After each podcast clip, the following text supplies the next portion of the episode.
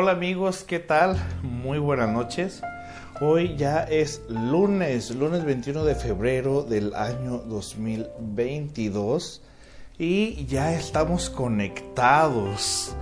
Eh, ¿Qué tema, eh? ¿Qué, ¿Qué tema? Carolina Tasville. Saludos, Carolina. Eh, un saludo hasta donde te encuentres. el tema de ahora Déjenme decirles lo siguiente, ¿eh? Déjenme decirles lo siguiente.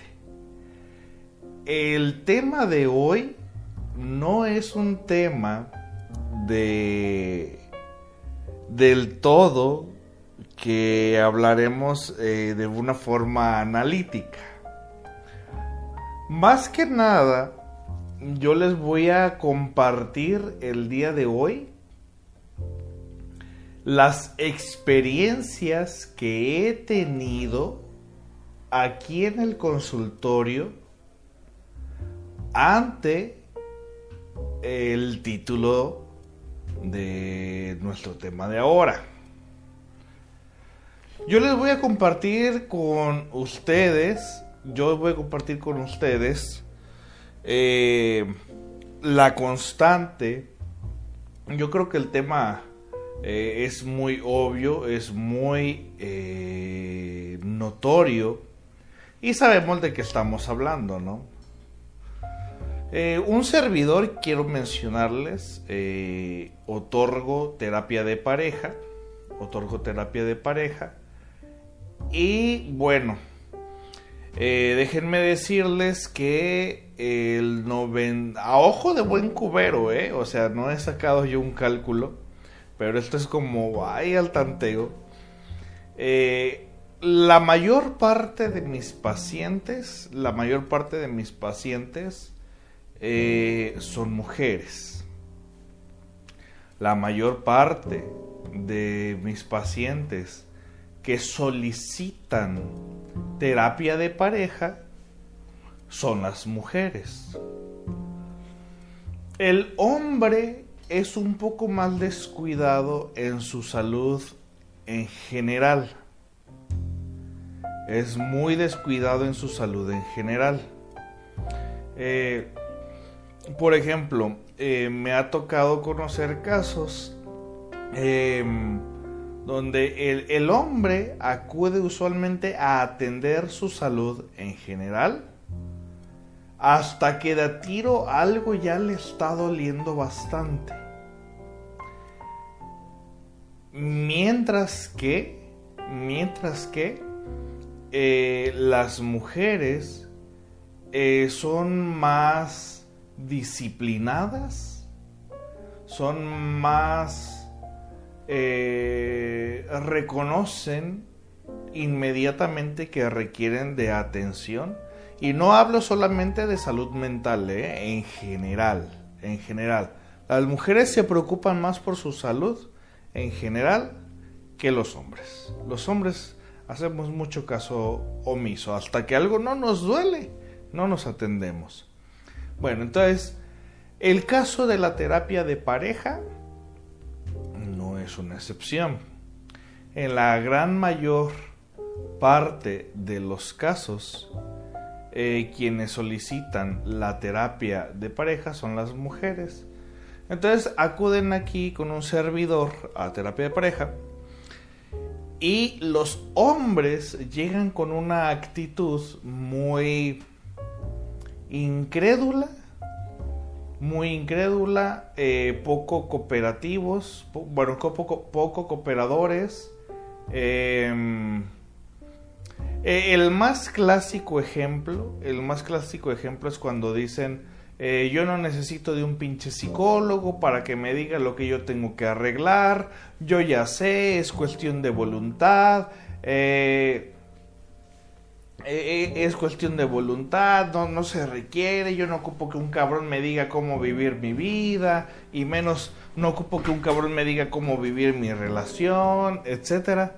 Bueno, eh, son eh, mucho, muy renuentes eh, los hombres a acudir a la terapia de pareja. Bueno,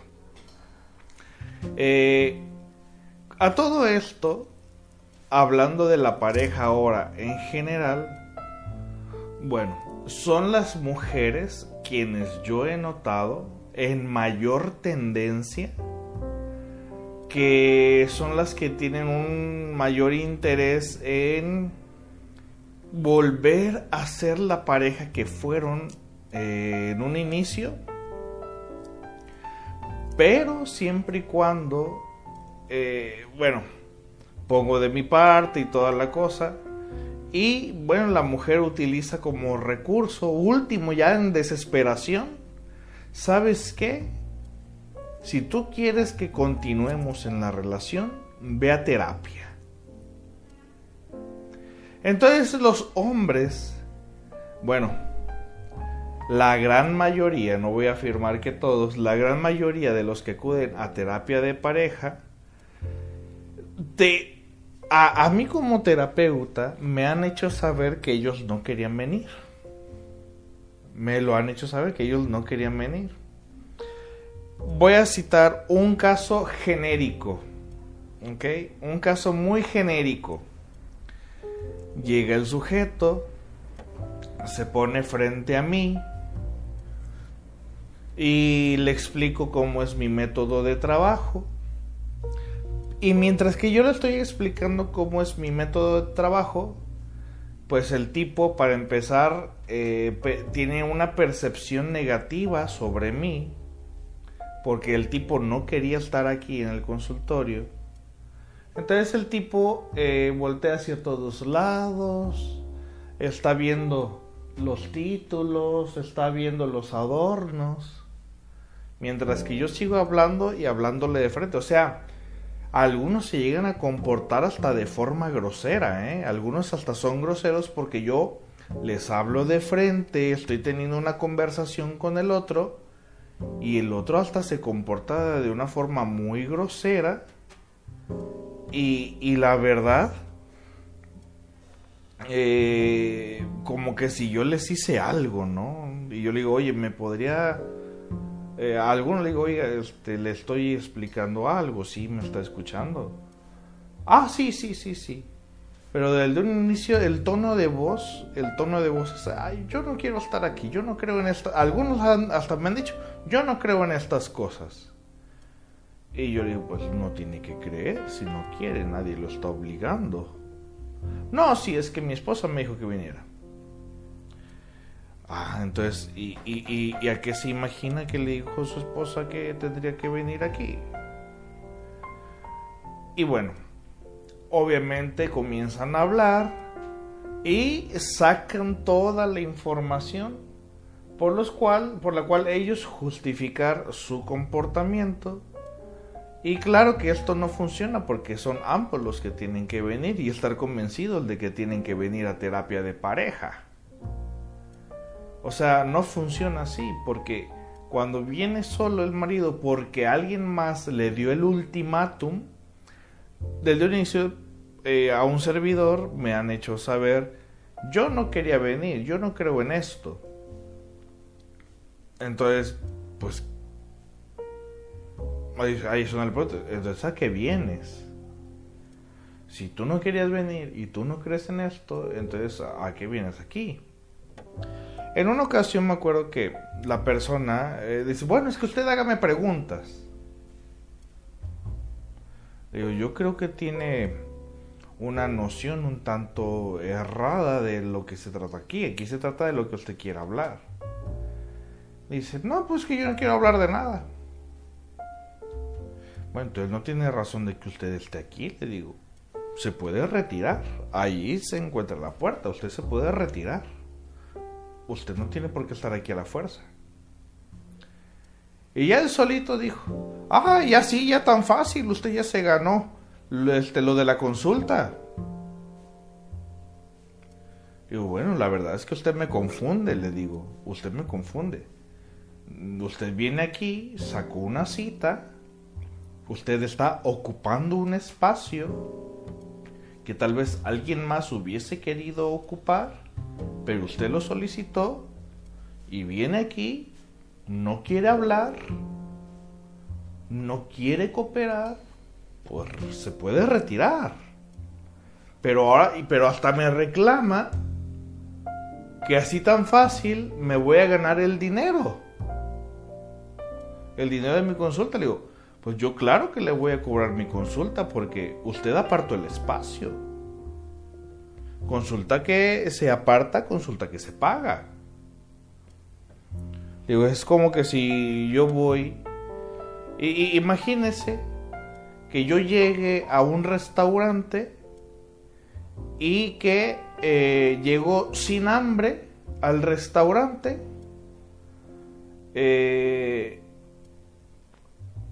y le digo al tipo que, que, me sirva tal platillo, pero le digo que no le voy a pagar porque yo no traía hambre y nada más pellizque la comida. Al tipo no le interesa si yo traía hambre o no al tipo no le interesa si yo traía hambre o no, al dueño del restaurante.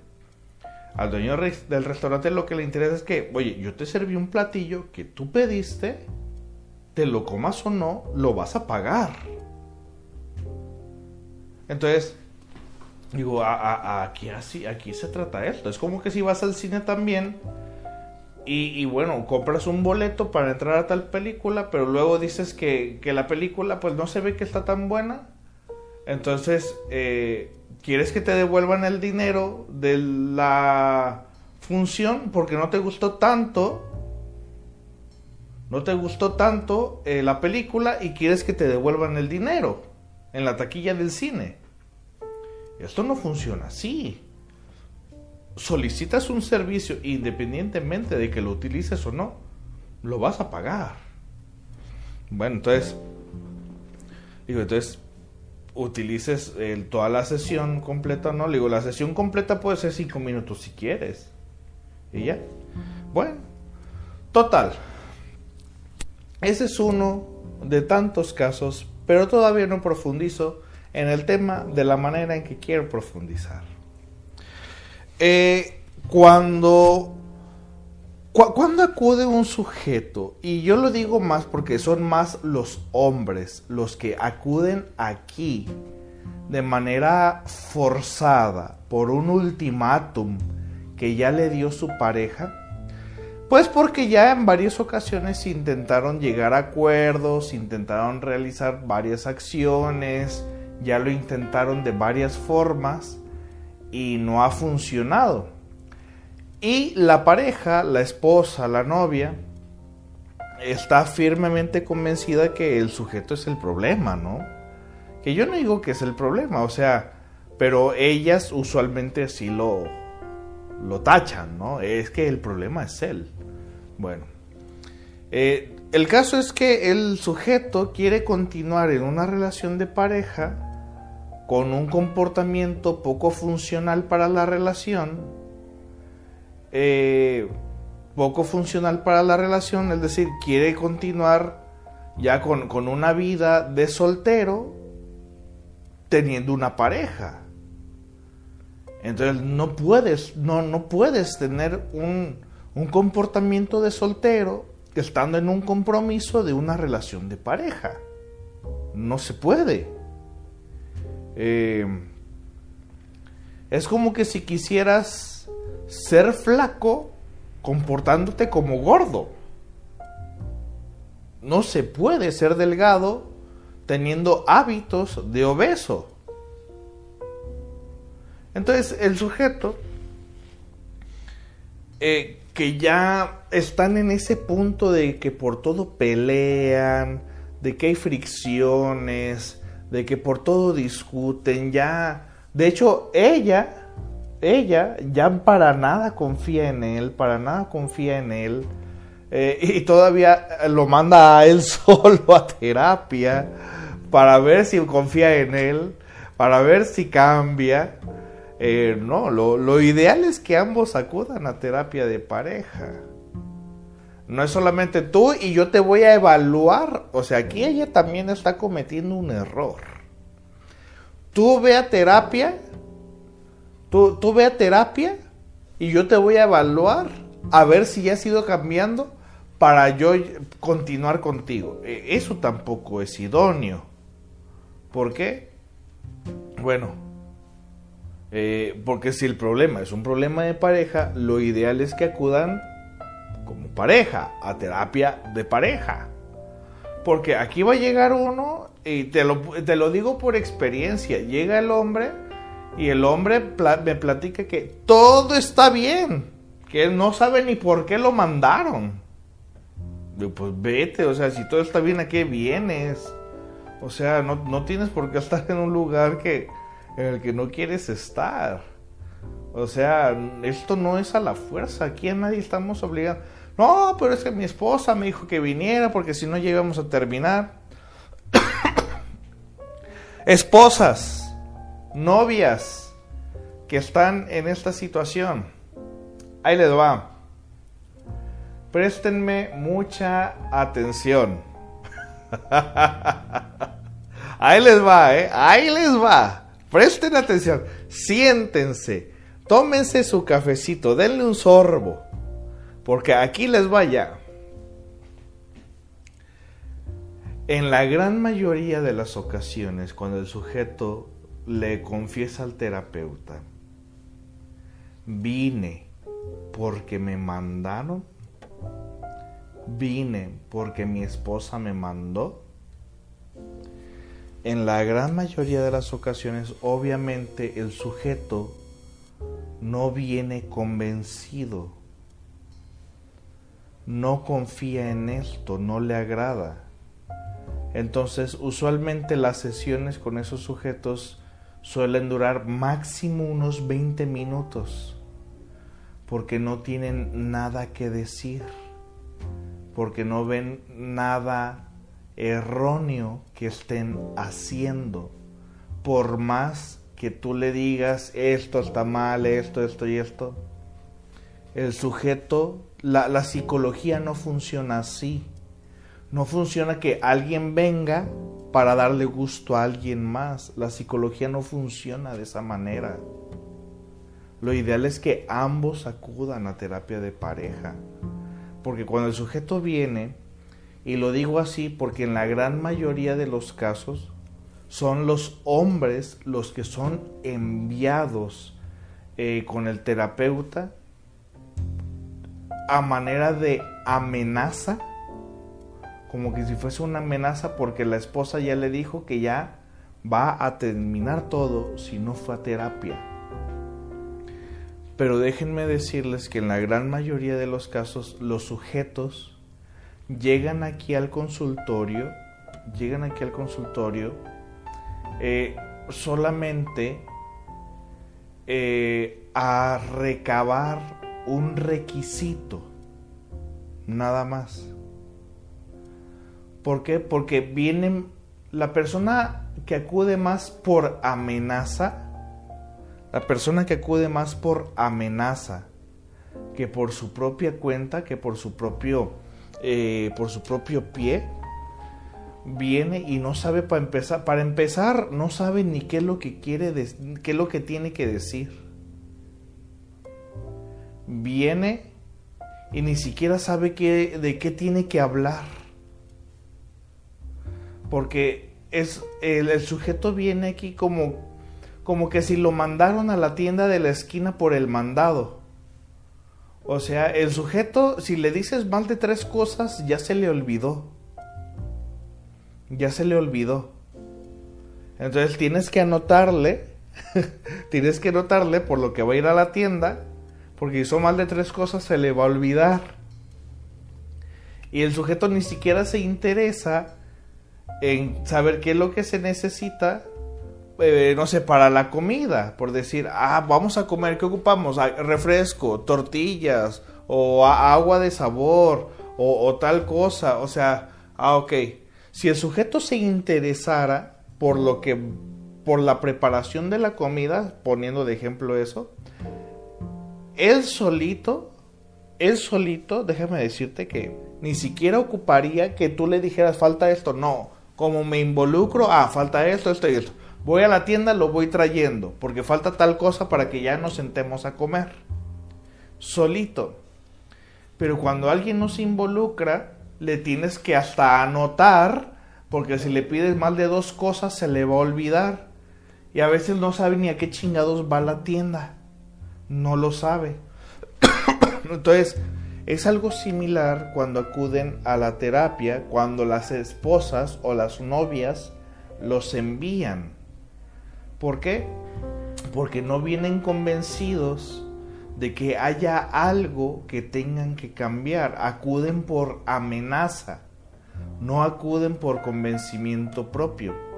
Entonces llegan y no saben de qué tienen que hablar porque un sujeto no va a modificar un comportamiento que para empezar no está eh, convencido de que lo tenga que modificar para empezar. No puedes modificar un comportamiento que no estás convencido de cambiarlo. Además, a lo mejor la persona ni siquiera lo ve como un problema. Tal vez tú sí, pero la persona ni siquiera lo ve como un problema. Entonces, el sujeto que acude aquí a la consulta, pues para empezar viene, eh, exacto, viene una terapia obligada, para empezar. Entonces, como terapeuta, tampoco puedes ahondar en la resistencia notoria del sujeto, porque el sujeto no está dispuesto. Entonces, no, nosotros no podemos. O sea, las esposas mandan a los esposos este, al psicólogo como, como última esperanza, pues a ver si el psicólogo le puede arreglar algo. Como, como que si fueran chicos adolescentes, ¿no? Pero no es así. Tú también, como pareja, tú también, pues ya agarra la onda tú también, de que el otro no va a cambiar, de que el otro no va a hacer su parte porque no quiere, porque no lo desea, y como ellos mismos dicen, un pinche psicólogo no me va a decir lo que tengo que hacer. Porque yo ya sé lo que tengo que hacer. Sí, están conscientes, lo saben. Pero si te están diciendo eso también a ti, y ahora sí no lo cambian, ¿qué te imaginas que te quiere dar a entender? O sea, tú también entiende que el otro no quiere entender, no quiere cambiar nada. Lo ideal es que acudan ambos a terapia de pareja, porque el otro cuando viene aquí obligado eh, ante un ultimátum, ante un ultimátum que le diste porque si no acudía ya lo ibas a terminar, pues de una vez te digo, no saben ni de qué hablar. Llegan aquí porque no saben qué tienen que decir, no saben qué es lo que está mal, aunque tú ya lo hayas peleado quién sabe cuántas veces por el, mismo motivo, la persona no va a querer modificar algo. Entonces, o acuden a terapia de pareja o mejor sería tomar la decisión que consideres más prudente, porque ellos vienen aquí, vienen aquí por a recabar un requisito que le están pidiendo, que le están pidiendo, y, regresa a casa con su esposa y la esposa le pregunta, ¿y cómo te fue con el psicólogo? Ah, muy bien, pues, pues sí, que tengo que cambiar esto y que lo, o sea, te da tole con el dedo, pues. Y, y, y le preguntas, oye, ¿y te dio, te dio cita nuevamente? No, ya no. Ahí está. La primera gran mentira, la primera gran mentira el de que ya no me dio cita, o sea, ¿quién arregla todo en una sola sesión? Para empezar ya desde ahí. A solo aquel que no se involucró en su propia sesión, pues siente que ya todo se arregló. O sea, ni siquiera en su sesión se involucró. ¿Te das cuenta? Bueno. En lo personal, y tal vez esto, eh, si hay personas que son terapeutas que me estén viendo en este momento, en lo personal les voy a decir qué es lo que hago yo. Cuando yo noto que el sujeto no está interesado en hablar, yo no le continúo la plática y él me dice a mí, usted pregúnteme, yo no te voy a preguntar, tú dime cuál es el motivo por el que vienes. Em, a mí no me puede interesar más el caso del paciente que al paciente, o sea, a mí no me puede interesar más, todavía, fíjate, como son tan desinteresados que quieren que yo les pregunte en lugar de ellos hablar del tema, ¿no? Entonces, esposa, novia, pregúntale a tu pareja, pregúntale a tu esposo a tu novio. ¿Tú hablaste de, de tus problemas o le pediste al psicólogo que te preguntara? Si le pidió al psicólogo que le preguntara, lo más seguro es que el tipo respondió solamente por responder y para que se hiciera algo de tiempo aquí. ¿eh? Al tipo no le interesaba involucrarse para nada. Si el tipo vino aquí y aún así no habló de lo que de, de eso a lo que lo mandaste, ni estando en sesión se interesó de tocar el tema ni estando en la sesión. Entonces, si hay, si hay psicólogos, terapeutas viéndome en este momento o escuchándome en este momento, les voy a decir que lo que hago yo y las recomendaciones que les doy. Uno, no te estés forzando a sacarle plática. ¿Por qué? Porque es una sesión de él y él sabrá cómo lo aprovecha. No te sientas comprometido a tenerle que sacar plática. No, no, no. Lo que él quiera platicar. Y sobre eso se irá dando. La gran mayoría de estos sujetos, ¿qué es lo que hacen? Te dan ya respuestas muy cerradas para ya no continuar la conversación. Y que seas tú el que les diga, bueno, que te vaya muy bien, porque ellos tampoco tienen el valor de decir, ¿sabe qué? Ya me retiro. Entonces, quiere que alguien más les diga a ellos qué es lo que tienen que hacer en este ratito que les es incómodo. Eh, otra, eh, otro punto.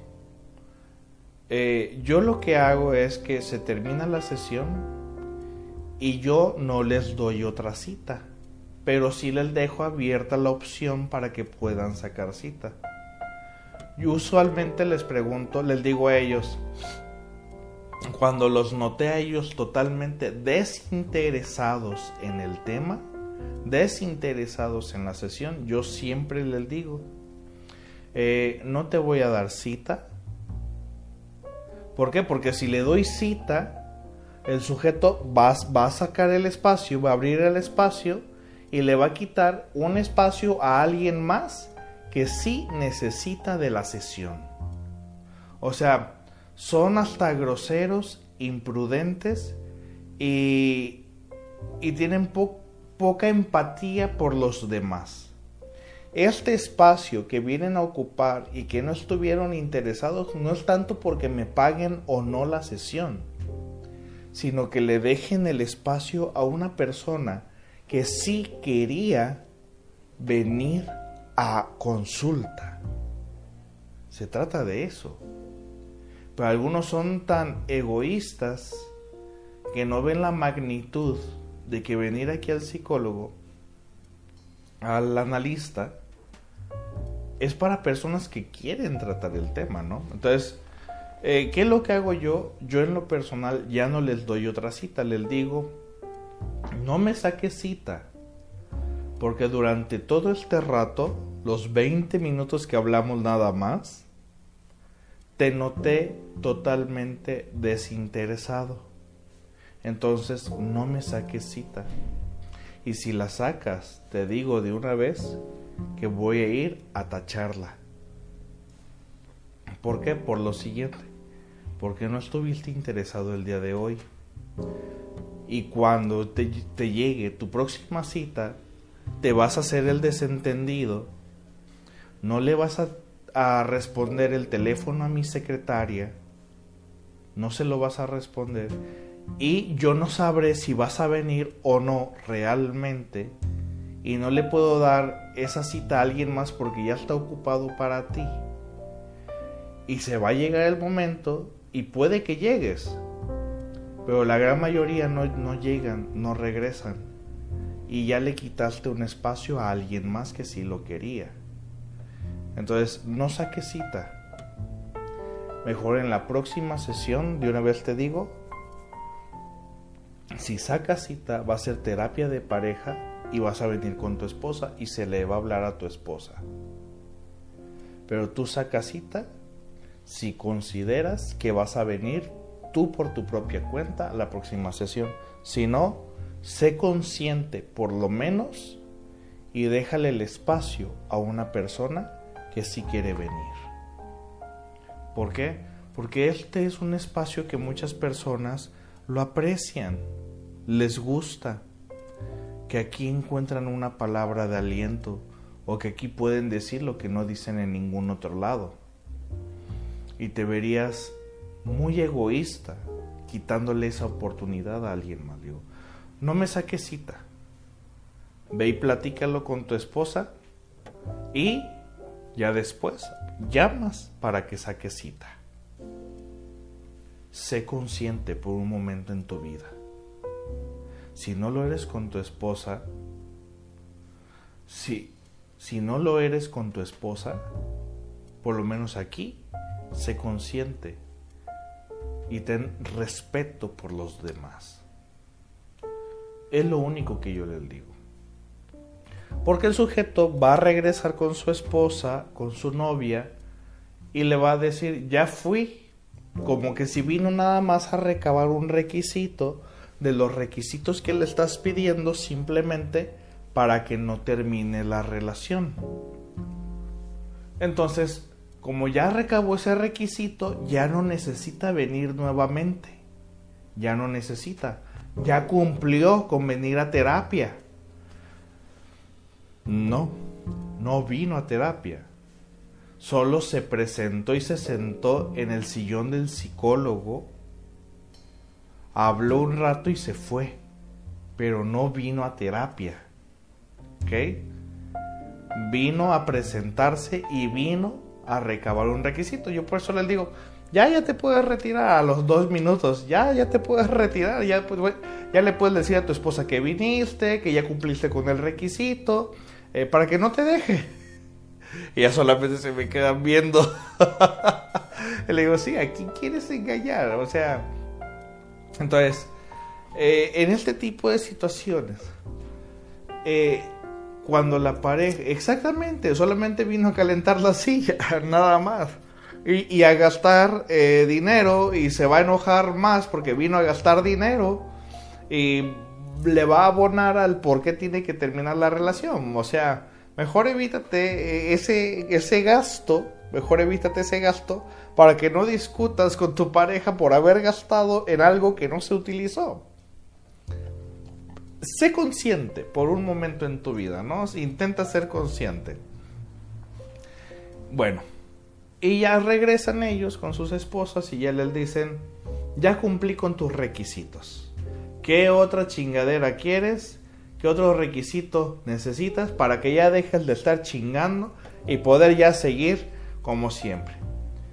Ah, pero es que yo no veo cambios en ti. O sea, la otra también, que no ve cambios. O sea, la otra persona también está postergando, prolongando eh, una agonía donde una relación ya se terminó desde hace mucho porque ya no comparten, ya no tienen cosas en común, pelean por todo, el tipo no deja de ser infiel, eh, el tipo por más que te dice que va a cambiar, realmente no cambia ni madres, em, por más que te, o sea, en muchas ocasiones las mujeres se quedan aferradas a que, a las promesas del sujeto es que tú prometiste, es que él me dijo, es que tal cosa. Bueno, sí, es que hablar es muy fácil, es muy... O sea, los políticos por eso, por eso viven, ¿no? Por lo que hablan, por lo que dicen. Pero no significa que hayan sentido de verdad su discurso. Hay, hay, personas que... Hay gente que promete con tal de que no los dejen y hay gente que se hace pendeja, por eso es la palabra, se hace pendeja y quiere creer en las promesas falsas, más falsas que las promesas de cualquier candidato político y le quiere creer a las promesas más falsas que nada eh, para continuar también en una relación que no le gusta. Para continuar en eso y seguir prolongando una agonía en la cual eh, es inevitable que en algún momento van a terminar. Entonces, aquí el psicólogo solamente fue utilizado como requisito, no fue eh, utilizado para la función que les pudo haber generado un beneficio. Entonces, tú también, como pareja de, de quien te quejas, considero que cuando una persona quiere estar en una relación de pareja, creo que la persona ya sabe lo que tiene que hacer. Sí, es cierto. Eh, el problema aquí es que por qué no lo hace, que por qué no eh, se involucra, que por qué no... Eh, o sea, yo creo que todos sabemos lo que tenemos que hacer en una relación de pareja. Yo creo que no somos ignorantes ante el tema. El problema es por qué no lo hacemos. Ese es el tema principal. ¿Por qué? ¿Por qué no lo hacemos? ¿Por qué no lo hacen? Yo creo que eso es lo que más nos duele. Entonces también no puedes forzar a que el otro cambie lo que tú quieres que él cambie, porque tú tampoco lo estás aceptando tal y como es. Ya se vuelve una lucha de poderes en pareja que duele y solo se prolonga una agonía. Mejor pregúntate por qué quieres continuar con una persona que te está demostrando que no quiere continuar contigo. Pregúntatelo tú. ¿Por qué a fuerzas quieres cambiar al otro para que se adapte a tus deseos, a tus necesidades? Cuando el otro no quiere cambiar. Mejor pregúntatelo tú. ¿Por qué quiero que a fuerzas cambie? ¿Por qué no lo puedo aceptar como es? Mejor pregúntate tú eso. Mejor tú ve a terapia y tú sé honesta contigo misma y toma una decisión. Por ejemplo, hay muchas personas, hay muchas personas que no terminan una relación de pareja no terminan una relación de pareja porque, no hombre, se van a ver como los malos si terminan la relación de pareja. Oh, es que me voy a ver como el malo, me voy a ver como la mala y no quiero verme así. Eh, porque piensan que el que termina, piensan que el que termina la relación es el malo. ¿El malo de qué? No entiendo el malo de qué. Yo fui el malo porque la terminé. Yo, yo, yo fui la mala porque lo terminó. A ver, ¿en qué fuiste malo? ¿En qué fuiste mala? Si el sujeto se la pasaba de borracho, se la pasaba de infiel, se le notaba que ya no quería estar contigo, se le notaba que, que era grosero contigo, te llegó a golpear, además hasta te contagió de una enfermedad venérea eh, y todavía tú vas a ser la mala por dejarlo. Les preocupa mucho el sentimiento del otro. O sea, somos tan narcisistas que creemos que si dejamos al otro, se va a morir sin nosotros. Se va a morir sin nosotros. O sea, somos tan narcisistas que creemos que si dejamos al otro se va a morir sin nosotros y por eso preferimos no dejarlo. Prefiero sufrir, pero saber que soy necesitado. Aunque yo ya no ame a esa persona y aunque esa persona me recuerde el 10 de mayo todos los días, ¿no? O sea, aquí no hay buenos y malos. De hecho, fíjate bien lo, lo que te voy a compartir. En muchas ocasiones, en muchas ocasiones, terminar una relación de pareja puede ser visto como un gesto de amor. Así es, como un gesto de amor. ¿A qué me refiero con ello? A lo siguiente. Si tú sabes que esa persona ya no es feliz contigo, si tú sabes que ya no va a haber una reconciliación, si tú ya sabes que no se van a volver a amar de la forma que tal vez alguna vez se amaron, y que ya no le puedes dar esa felicidad, entonces decirle adiós al otro puede ser visto como un gesto de amor y decirle y decirle al otro vete ve y busca a alguien con quien seas feliz porque yo ya no soy tu felicidad. En este momento te suelto te suelto porque te amo y te suelto para que vayas y busques con quien seas feliz porque conmigo ya no lo eres y yo tampoco lo soy contigo. Entonces, es un acto de amor hacia el otro para que vaya y busque con quién ser feliz. Y es un acto de amor hacia uno mismo para ya no estar dolidos en esa relación y estar renegando. Es un acto de amor hacia nosotros mismos, hacia los dos hacia el otro y hacia mí. Es un acto de amor. El terminar una relación de pareja puede ser visto como un gran acto de amor. ¿Cuándo? Cuando se nos nota que ya no somos felices. Así le podemos permitir al otro que vaya y busque a alguien con quien sí sea feliz, porque se te nota que conmigo ya no lo eres. Ve y busca tu felicidad en otro lado. Aquí se acabó. Bueno, entonces no necesariamente se tiene que ver como un acto diabólico. Porque, como les dije, somos tan narcisistas, somos muy narcisistas, que creemos que el otro se va a morir sin nosotros.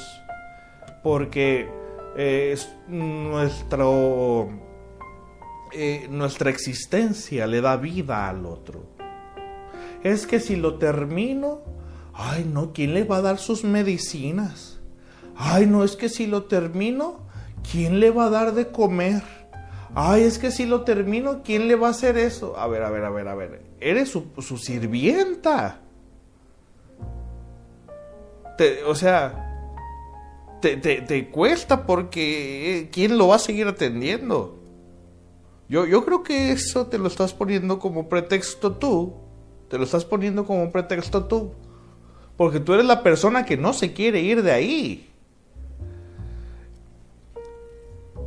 Una vez me, me tocó este, escuchar una parejita que no terminaban porque si terminaban no sabían qué, qué trauma le iban a ocasionar al pinche perro que tenían. O sea, ni siquiera hijos, a un perro. No, es que si terminamos, el este, fulanito de tal se va a poner muy mal. Y yo pregunté, em, ¿y quién es fulanito? Nuestro perrito. ah, no mames. ¿Es en serio? ¿Es Dita? No terminan por el perro. Aquí no era eh, la de estamos juntos por los hijos, no. Aquí estamos juntos por el perro. Dije, es neta lo que acabo de escuchar. No. ¿En serio? Dije, vaya que necesitan terapia. Le digo, no, yo, yo, yo creo que estás tan acostumbrada y acostumbrada a este estilo de vida que, que, no, que te duele, pero no quieres dejarlo. Te duele, pero no quieres dejar ese estilo de vida. Creo que estás enamorado, estás enamorada de tu sufrimiento. Entonces, eh, pretextos hay muchos para no terminar, porque la gente, la gente no se quiere quedar con, con esa sensación de culpa, de que fue por mi culpa que el otro sufre. Eh, la, típica persona que sacrifica su felicidad por la felicidad de los demás. Eh, cada quien decide qué tanto es infeliz en su vida. Cada quien lo decide. Y si vas a poner a una persona que se le nota que no te ama y la vas a poner sobre todo delante de ti, siempre la vas a anteponer antes que a ti mismo, entonces yo creo que lo que necesitas primero es analizar qué tanto te amas como para darle primero atención a un sujeto que no te ama. Yo creo que lo primero que tienes que, que analizar. ¿Cómo te imaginas que te ves dándole prioridad a un sujeto que, que se le nota que te desprecia? ¿Cómo te imaginas que te ves al darle prioridad a un sujeto así antes que a ti misma? ¿Cómo te imaginas que te ves? No necesitamos que el otro nos denigre cuando nosotros solitos sabemos hacerlo muy bien. No necesitamos que el otro nos pisotee cuando nosotros sabemos hacerlo muy bien. No necesitamos que el otro sea ofensivo con nosotros cuando nosotros sabemos ser muy ofensivos con nosotros. Todo por tratar de tener algo, algo que se parece al amor. Pero no es amor. Se parece, pero no lo es. El que una persona simplemente esté presente no significa que te ama. Amar tiene que ver más con el hecho de saber estar, con el, con el hecho de saber estar para el otro. El simple hecho de existir y estar ahí no significa que eso es amor. Una vez escuché a una persona que, que, que dijo, ay, es que eh, él me ama. ¿Y usted cómo es que llega a esa conclusión? Pues es que él está ahí en la casa. O sea que usted cree que el simple hecho de estar ya es un acto de amor. Es lo que quiere decir. Que el simple hecho de estar es un acto de amor. Aunque el sujeto esté de malas, aunque el sujeto se la pase ofendiéndola, aunque el sujeto se la pase eh, renegando, usted cree que él la ama a usted por el simple hecho de que él está ahí. Es lo que entendí usted, para usted amor es el simple hecho de estar, de existir. O sea, no que se involucre en la relación. O sea, el simple hecho de que esté él ahí aplastado viendo la tele sin prestarle atención, para usted eso ya es un acto de amor. ¿Es así? Ay, oiga, es que usted lo dice muy feo. No, hombre, si, si decirlo suena feo, hacerlo es peor. No sé qué sea más feo, si el decirlo o el hacerlo. No lo sé. Pero lo que sí sé es que usted no se ama lo suficiente. Usted pareciera que usted misma se desprecia por todo lo que usted dice que tiene que tolerar. Entonces, creo que es importante que las personas tengamos en consideración qué es lo que queremos, qué es lo que queremos para nuestras vidas, porque si queremos una vida de ensueño, usualmente las personas tenemos ese pensamiento mágico de que las cosas van a cambiar pero el cambio va a venir del exterior hacia mí. Pero no pensamos que el cambio se va a dar desde mi interior hacia el exterior. Lo que yo tengo que cambiar, lo que yo tengo que modificar. Las personas queremos que las cosas cambien, pero siempre y cuando vengan desde afuera el cambio.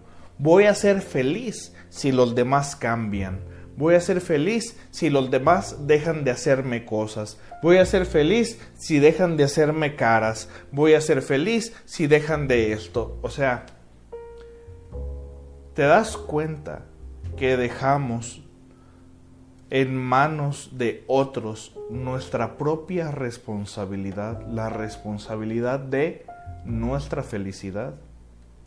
Yo voy a ser feliz hasta que los demás cambien. Es decir, el cambio tiene que venir de afuera hacia mí y no de mí hacia afuera, porque es más fácil solamente esperar y que los demás cambien, ¿no? Pues así como tú estás esperando eso, los demás también están esperando. No eres la única persona que desea que el cambio venga desde afuera. ¿Te das cuenta? Que pasen muy buenas noches. Nos vemos el próximo lunes. El tema de hoy como les dije, no fue un tema de análisis, es un tema de lo que usualmente es un problema que se suscita en la consulta, pero que no, pero que no trasciende en la consulta, sino que es una acción que solicitan las personas y que aquí solamente vienen como estrellas fugaces, solamente están de paso, pero no se quedan a reflexionar nada. Entonces aquí tú tienes el deber, tú tienes el deber de reflexionar qué es lo que quieres para tu vida, porque solo vas a vivir una vez. Y si tú dices que lo que deseas es ser feliz, pues deja de postergar tu felicidad y hazte cargo de ella. Que pases muy buenas noches.